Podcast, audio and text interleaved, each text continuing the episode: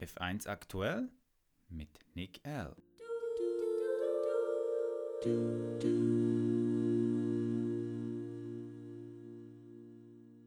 Sieben Jahre später platzten sie wieder. Die Rede ist von den Reifen beim Rennen in Silverstone. Herzlich willkommen, liebe Formel 1 Freunde, zur heutigen Episode.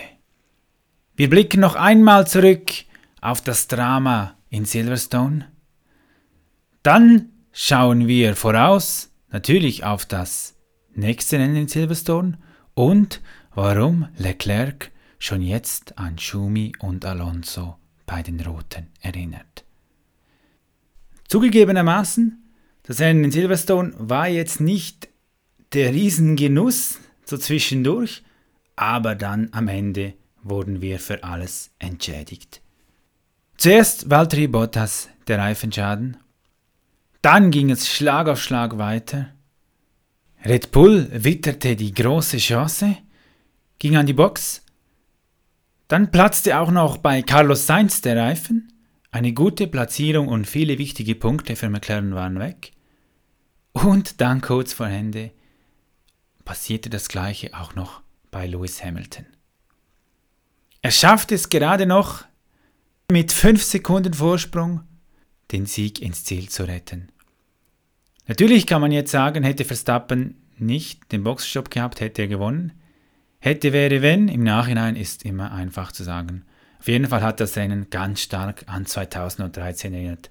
Auch da gingen der reihenweise die Reifen in die Luft. Wieder also Silverstone, das zur mörderischen Strecke für Pirelli wurde. Kommen wir nun zu Ferrari. Ja, Charles Leclerc schafft es wieder, das zweite Podest in dieser Saison. Hut ab, denn Ferrari ist diese Saison wirklich nicht konkurrenzfähig. Es erinnert sehr die Fahrweise von Leclerc, wie sie schon Alonso und Schumacher praktiziert haben in ihren Äras. Denn wir erinnern uns, auch als Schumacher begann 1996, hatten Ferrari noch nicht ein Top-Auto und trotzdem schaffte es schon Michael Schumacher damals regelmäßig das Auto aufs Podest zu parkieren. Das gleiche gilt für Fernando Alonso. Auch er in einem schlechten Ferrari, zum Beispiel in der Saison 2013, schaffte es aufs Podest. Und nun also Leclerc reiht sich an die Fahrer ein, die das Maximum aus dem Ferrari rausholen.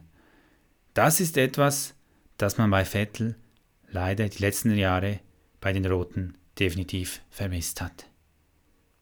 Nun, wer sind die Favoriten für das zweite Rennen? Das nennt sich übrigens nicht GP Silverstone, sondern 70 Jahre Jubiläums-GP der Formel 1. Ich denke wieder, Mercedes könnte das Rennen mit einem Doppelsieg beenden, unter normalen Umständen, aber wer weiß, was die Reifen machen. Auf jeden Fall bringt Pirelli ja noch eine weichere Mischung mit. Also das wird jetzt extrem spannend. Ich denke, wir können uns auf mehr Boxenstopps freuen und wer weiß, vielleicht beginnt das Drama ja schon in der ersten Runde.